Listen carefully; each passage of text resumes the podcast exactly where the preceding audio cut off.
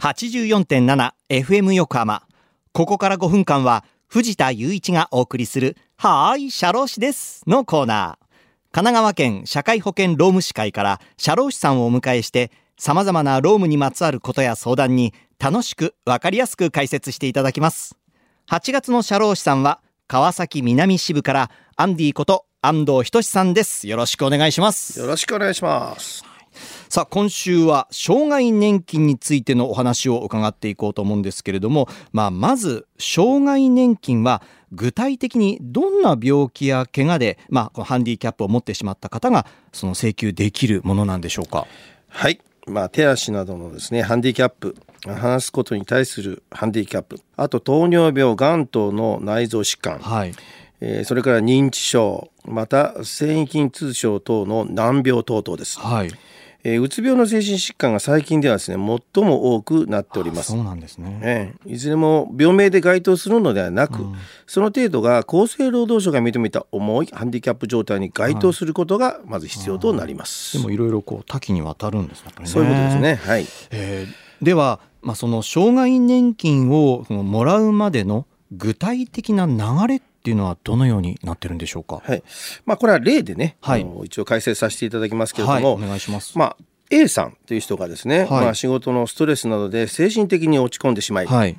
えー、精神科のクリニックに今日8月14日に、はい、えー、病院に通院したとします、はい、えー、この通院を開始した日をですね、はい、障害年金では初診日と言います、はい、この初診日が大切です、はいえー、初診日から1年6ヶ月の日を障害認定日と言います。はい、この初診日の前日の前々月、はい。えーまあ、すなわちですね今日は8月14日ですから、はい、前々月はまあ6月になりますよね。はい。その6月からまあ遡ってですね、はい、厚生年金国民年金のですねいずれかの保険料をその厚生労働省で勤めた規定の月ちゃんと納めていることが保険料納付要件といいましてこれ必要になります。はいえー、規定の保険料の支払いがない場合は障害年金はもう最初からもらえないことになります。えー、かなり複雑で、えー、絶対条件ですので、はい、えー、請求される前にこの保険料納付要件を年金事務所で必ずご確認ください。はい、また最初に病院に行った日つまり初診日に国民年金に加入されている場合は障害基礎年金、はい、えー、初診日に厚生年金に加入されている場合は障害厚生年金を請求するというような段取りになっていくという感じですね。初診日も一つポイントですねやっぱりね。はい、はい、でちなみになんですけれども、はい、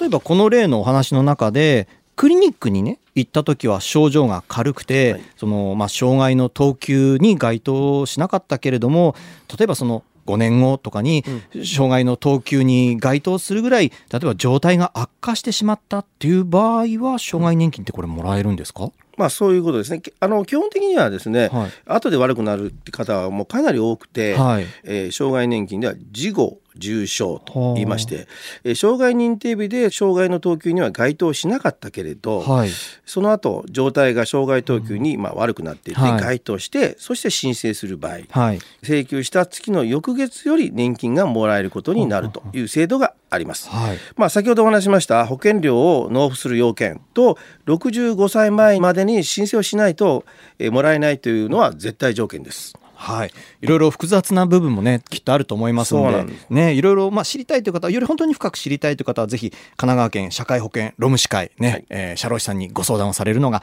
いいかなというふうに思います。はい、はい、ということでリスナーの皆さんいかがだったでしょうか？はい社労士です。では皆さんからのメールもお待ちしています。社労士さんに聞いてみたいことやこのコーナーへの感想もお待ちしていますメッセージをご紹介した方には、はーい、シャロー氏です。オリジナルステッカーとオリジナルエコバッグをセットにしてプレゼント。メールアドレスは、シャロー氏アットマーク、fm 横浜 .jp、シャロー氏アットマーク、fm 横浜 .jp まで。また、この番組のポッドキャストもアップされています。FM 横浜のポッドキャストのページや、神奈川県社会保険労務士会のホームページからも飛べますので、ぜひチェックしてみてください。さて、そろそろお別れの時間です。ここまでのお相手は藤田雄一と、アンディこと安藤でした。はい。この後は再び、浅見ルナさんのサンデーグッドバイブスでお楽しみください。それでは、はーい、シャロー氏です。また来週の日曜日午後2時30分にお会いしましょう。